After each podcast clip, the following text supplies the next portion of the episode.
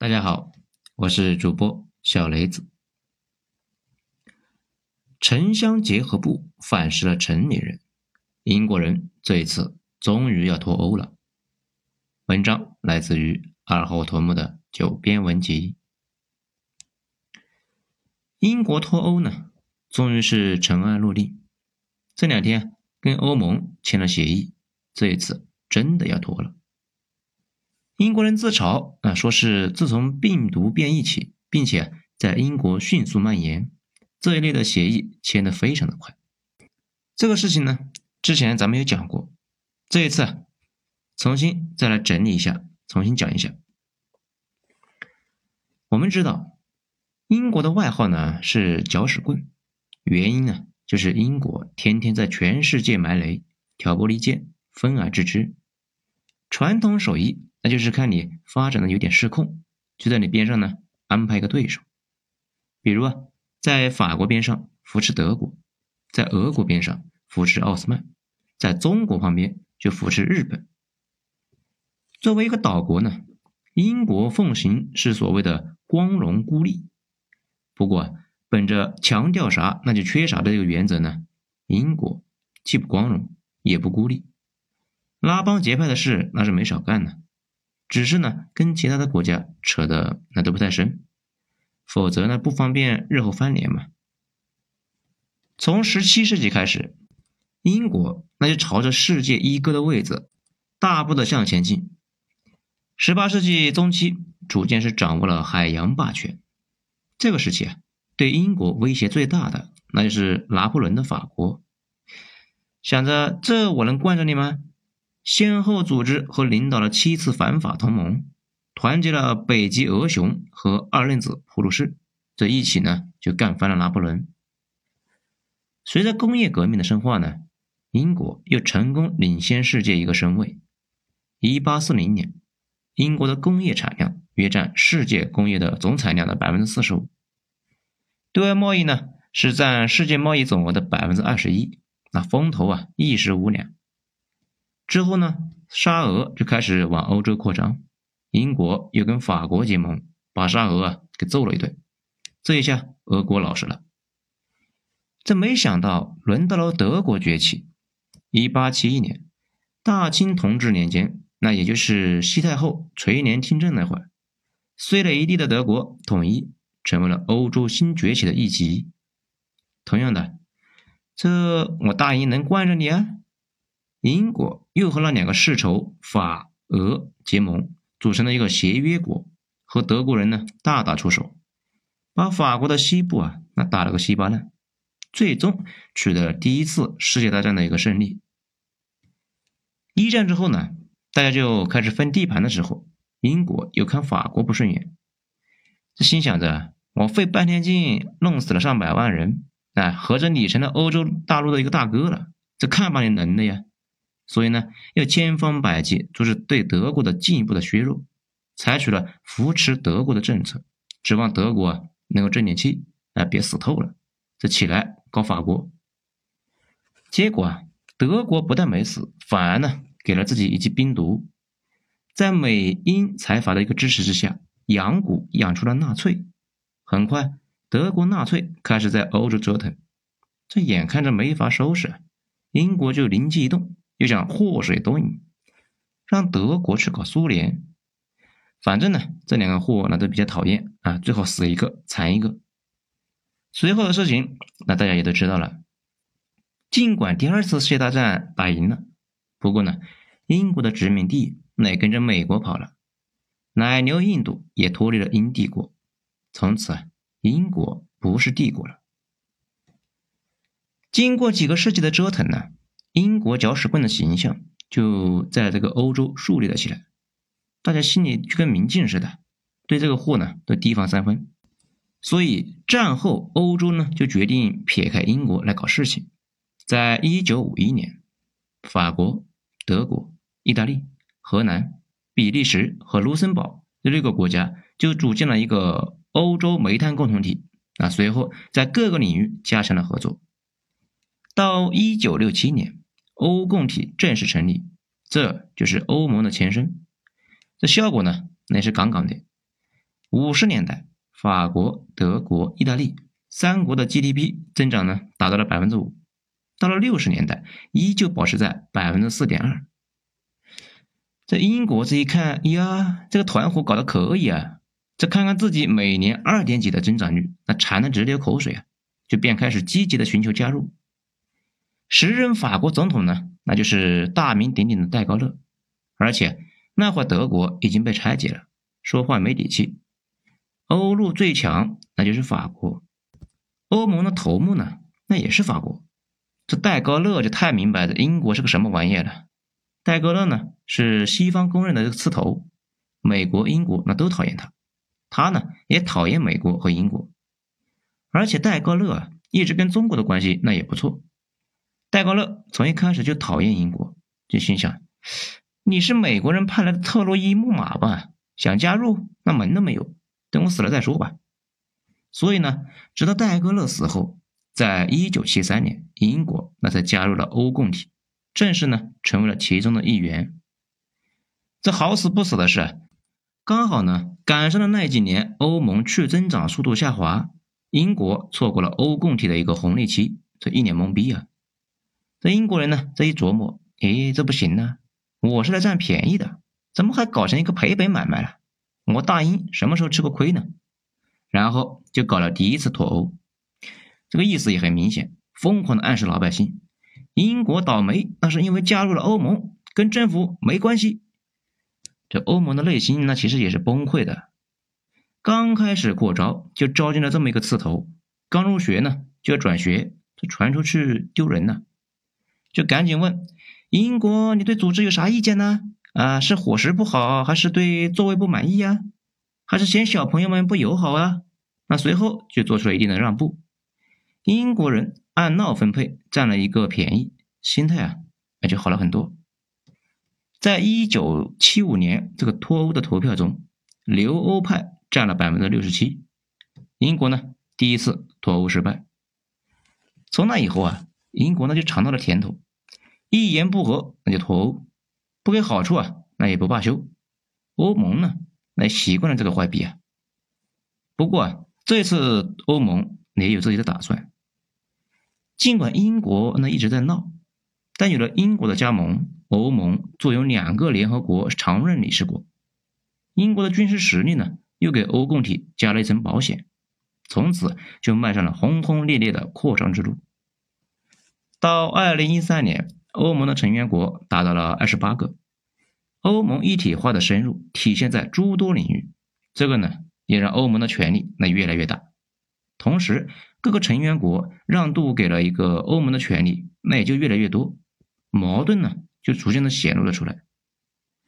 比如啊，咱们前面说过，英国是海洋法系，而欧盟是大陆法系，欧盟又拥有最终的裁决权。这也就是说呢，英国法庭判的案子在欧盟的法庭很有可能被翻案，英国人对这个事就非常的不爽。此外呢。还有关税、汇率、利率这些问题啊，让英国都很不爽。英国的国内有一堆人就觉得便宜没占着，代价又太大了。这个呢，就导致了英国和欧盟之间呢一直有隔阂。这就像法国、德国对英国怀有戒心一样，英国国内的一个疑欧派的声音，自从加入那一会儿，那就一直存在。欧盟两个重要的成就是申根区跟欧元区，英国都没有加入，所以呢，英国与欧盟的结合，事实上一开始就是奔着离婚去的。这没得感情的夫妻在一起啊，能做大做强，那就暂时凑合着过；一旦有什么风吹草动，分手那就成了必然，只是时间的问题。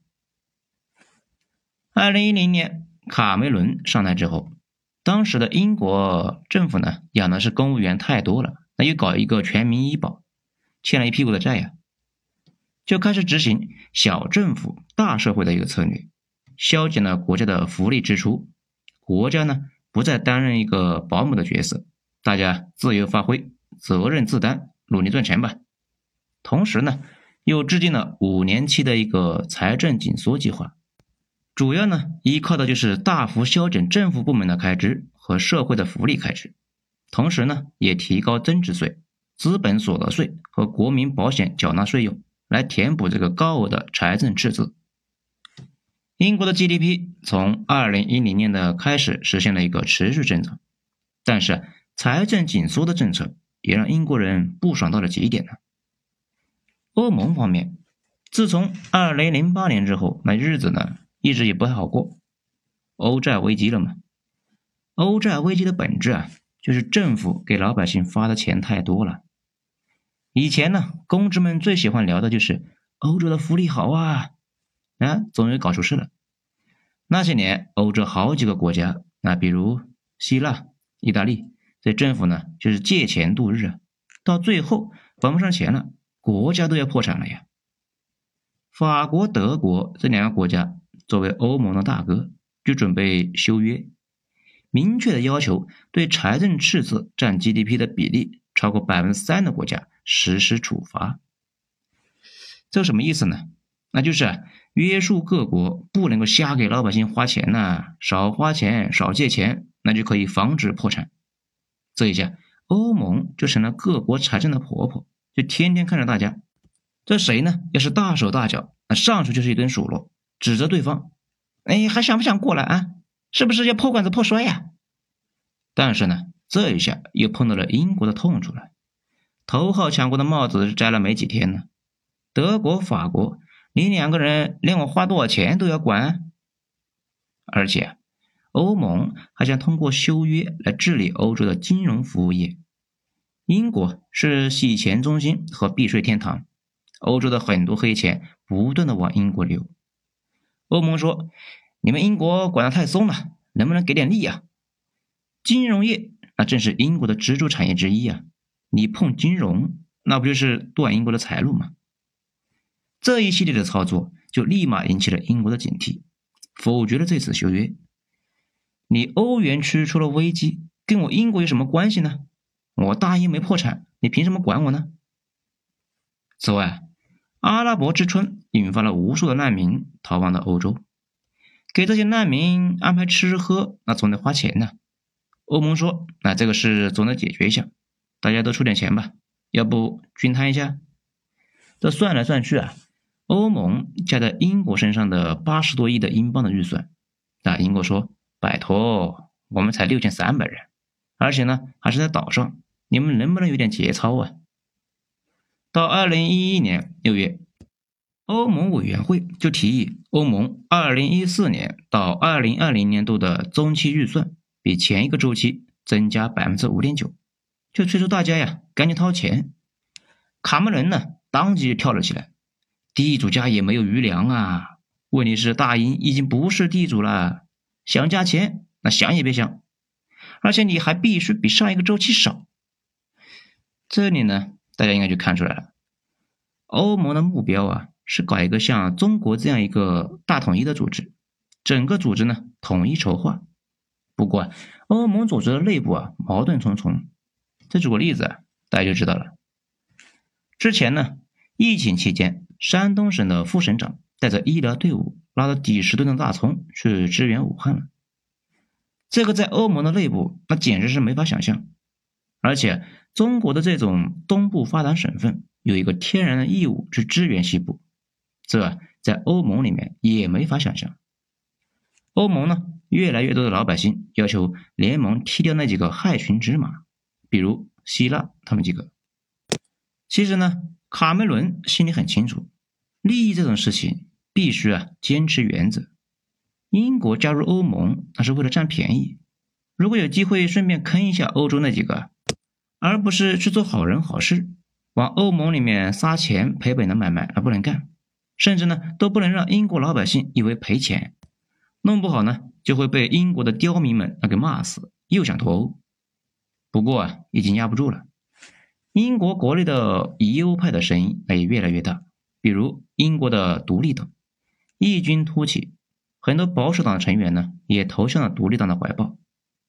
卡梅伦的六位内阁部长在推特上面发表了自己支持退欧的态度，说是要跑路，让欧盟去干他们吧。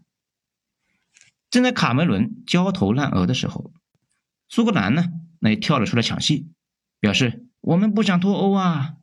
你们既然想脱，那你们脱去吧，我们自己独立，然后自己去加入欧盟得了。这个呢，我们之前有讲过，苏格兰和英国是挨着的，不过历史上互相之间是互相唾弃的关系。当然了，现在那也是互相唾弃，只是近代呢才合并在一起。从那以后，苏格兰有一伙人一直在想尽一切办法要独立。二零一四年举行了苏格兰独立投票，卡梅伦凭借自己精彩绝伦而富含深情的表演，挽留了选民们的心，使得苏格兰的独立计划就破产了，稳住了国内的局势。这让苏铎们那是吃了一个瘪。但是呢，卡梅伦那也面临了一个大问题，就是呢，如果想连任，就得给老百姓他们想要的，但是，又不能够承诺给老百姓加福利，只能够是给点不要钱的。所以他就冒了个险，甩出了一张牌，说是如果自己上位，就搞公投，离不离开欧洲你们决定。这个操作呢，果然奏效。拉拢了一部分的选民，在随后大选中，保守党百分之三十六点九的一个选票，获得了三百三十一个席位，大获全胜。卡梅伦连任之后，就开始的逐步把自己的选举承诺付诸实际。作为一个首相，说话呢不能够不算数，否则今后就没人相信了。就把脱欧投票的日子呢就给定了下来。而这在欧盟看来，就是英国这个讨厌鬼啊，又在采取一个极限的施压，又想骗钱。反正呢，英国自从加入欧盟，他就天天嚷嚷着要跑路，那一直也不走，毫无诚意啊。欧洲看英国，那就是那个喊“狼来了”，那这个坏逼的小孩就待在岛上，天天喊。不过呢，以英国既是欧盟的第二大经济体，又是欧盟的金融中心。还是呢，欧盟的主要财政的净贡献国，也是联合国常任理事国，投票的时候用得着啊。英国的退出必然会导致欧洲经济风险的进一步的增加，也会让欧盟损失大约三万亿的 GDP。双方的产业呢互补很深，一旦决裂，经济损失可能是非常的巨大。所以欧盟尽管不太信任英国要跑路，还是啊做出了一定挽留的姿态。意思是，你们英国人啊，不就是想要点好处吗？这又不是不能谈，搞什么公投呢？什么样的沙雕国家才会把这么大的决策让老百姓的投票来决策呢？卡梅伦自己呢承诺了公投，含着泪那也搞完了，任凭欧盟好说歹说，英国脱欧投票那还是如约的展开。二零一六年大戏开演，留欧派和脱欧派那几乎是势均力敌。最终呢，脱欧派以百分之五十一点九的支持率险胜。这一结果啊，非常超出了英国传统的精英们的一个预料，也超出了全世界几乎所有人的预料。英镑暴跌，不少的基金公司呢，事先没有防备，直接就倒闭了。不过啊，有不少人啊，欢乐的不得了，在伦敦搞这个大规模的庆祝活动啊。这个有意思的是，英国脱欧成功之后。谷歌在英国有一个问题的搜索量，那是暴涨。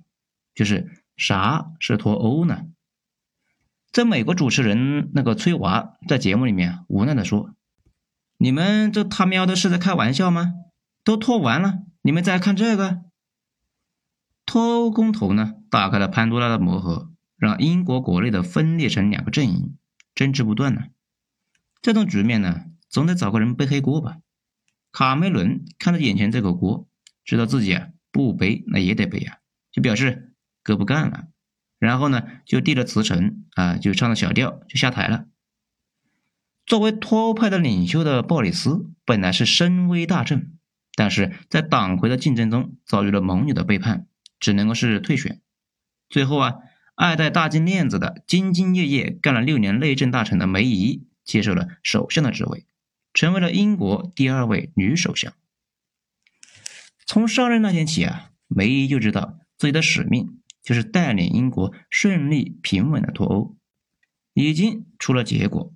所以梅姨就是在各种脱欧的方式中寻找一条最稳妥的方式，根据里斯本条约第五十条，英国和欧盟开始了自己呢这桩离婚案的一个谈判。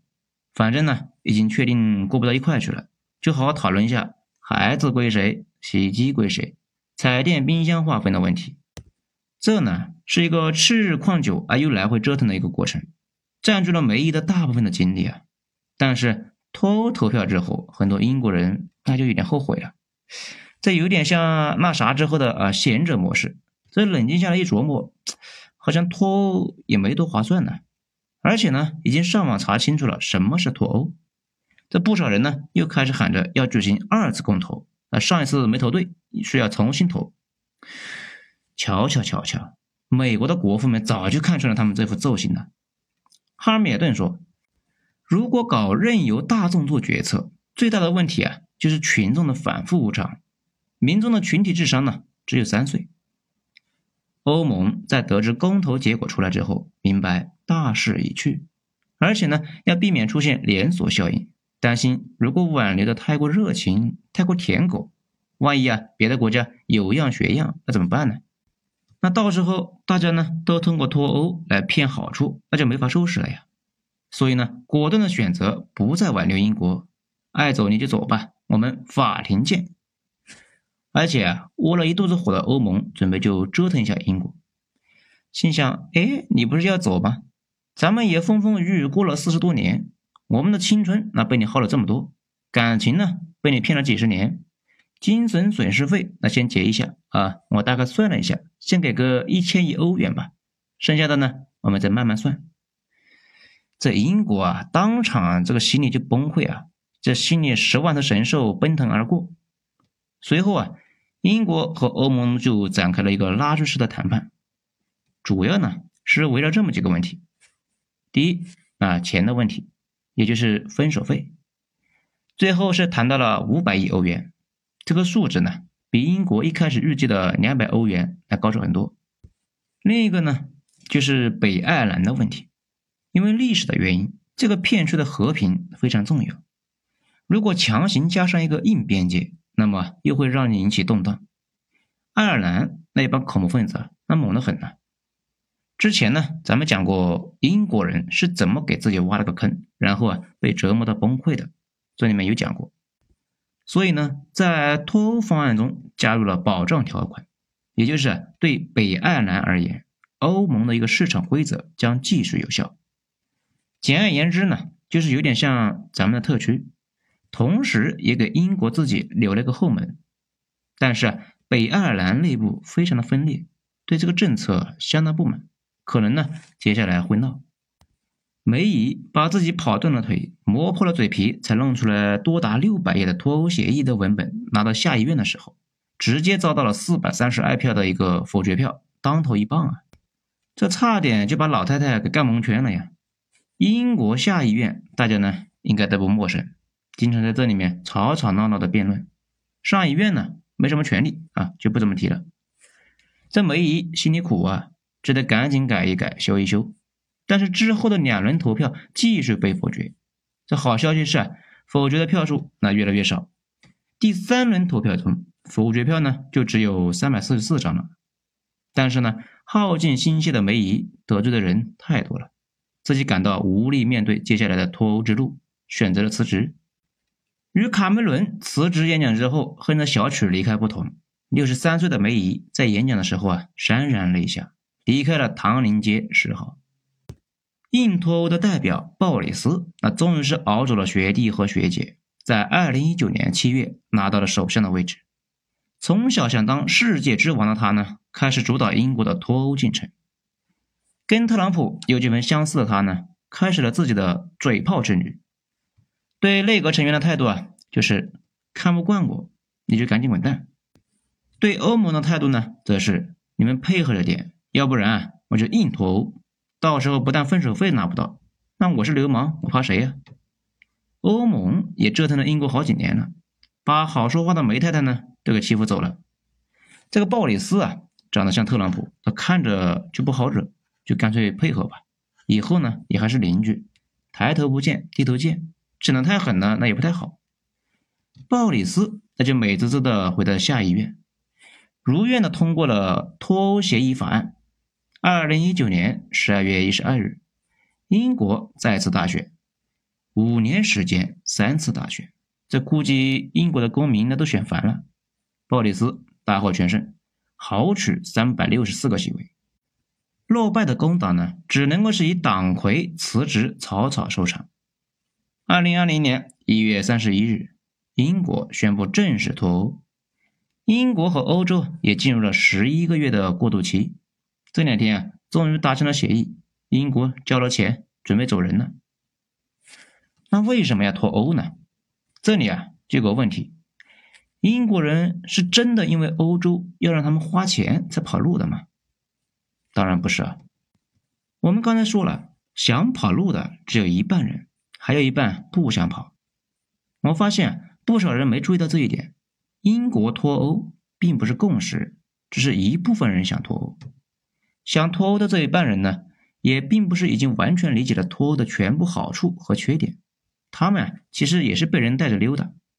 绝大部分的老百姓连汇率和利息之间的关系都弄不明白，他们怎么能够理解脱欧之后有什么影响吗？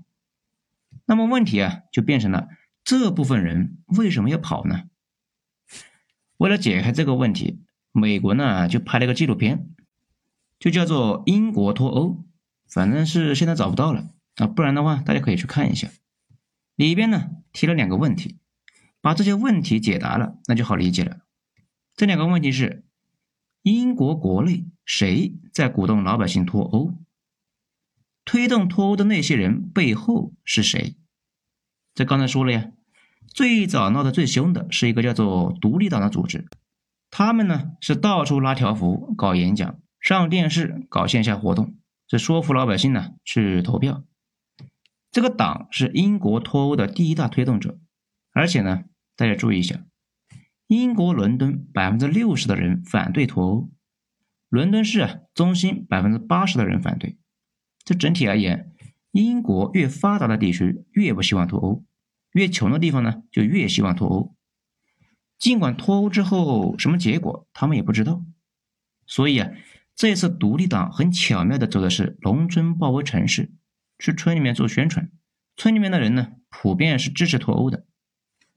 那么问题来了，谁又在支持这个独立党呢？这个也不难查。国外的政党主要是靠捐款嘛。政党只要是说出自己要干嘛。希望呢，你去做这件事的人，他就会给你捐款。这个捐款，他们内部啊是有披露的。这个党那也一样，在脱欧的那段时间，收到大量的捐款，有钱呢那就好说，雇佣大量的志愿者，只要呢把下面这几句话做成标语，开着大巴车刷到整个英国，肯定会有一群人支持脱欧的。那比如说，不脱欧会有大量的难民涌入，抢大家的工作。英国每年要给欧盟交会费，这些钱呢，本来可以改善英国的福利系统。欧盟干预英国的内政啊，等等等等，这些口号的利弊呢，其实非常难以权衡。比如啊，难民涌入，那确实不好。不过啊，你们英国现在都有那么多黑人了，这咋还担心上绿人了呢？再比如啊，交会费，那你不享受人家的欧洲市场吗？没有欧洲市场，你得少赚好多钱哦。所以呢，普遍认为脱欧之后，英国短期那肯定会受影响，好几年缓不过来。那么是谁捐的款呢？通过查账发现，这个大头啊是几个基金会，这几个基金会的背后是英国的几家大型私人金融公司，还有几个英国本土的设备商。那这个意图那就非常明显了。英国在撒切尔夫人上台之后搞金融自由化，英国呢就开始把工业转到亚洲，不断加强金融业务。现在啊，英国的金融业占到英国 GDP 百分之十以上，承担着大量的国际洗钱业务。欧盟呢，那早就看他们不爽了，想搞他们。至于设备制造商，他们估计是嫌德国的制造商冲击他们。毕竟德国才是欧洲的工业中心，所以呢，英国制造商想脱离欧洲，到时候啊提高关税，也就是说，一小撮政治家和商人资本家推动了这次脱欧，他们在加入欧盟之后，被欧盟的条条框框折腾的也挺惨的，所以呢，发动了大规模的宣传，成功让英国脱欧。不过，应该也不是坏事。正如脱欧成功之后的鲍里斯发表的演讲说的那样，英国今后自由了，不再受到欧盟的扯咒，也不再跟着美国当马仔。英国呢，要回到维多利亚那一会儿，花费特长，做一根搅屎棍。游离于各方之外，给大家带来更多的不方便。这不过说实话，帝国的荣光早已经逝去。强国关键的几个指标呢？受教育人口、体量、工业产能、市场规模。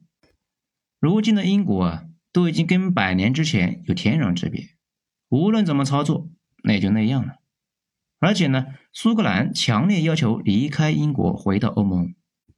这两天呢，在搞脱英入欧啊，这不出意外啊，又能够搞掉英国一层皮呀。不过呢，这两天欧盟那可高兴坏了，岛国病毒变异了。既然他们脱了，那正好呢，把他们隔离在欧洲之外呀。好了，今天咱们就讲到这里，精彩咱们下次接着继续。我是主播小雷子，谢谢大家的收听。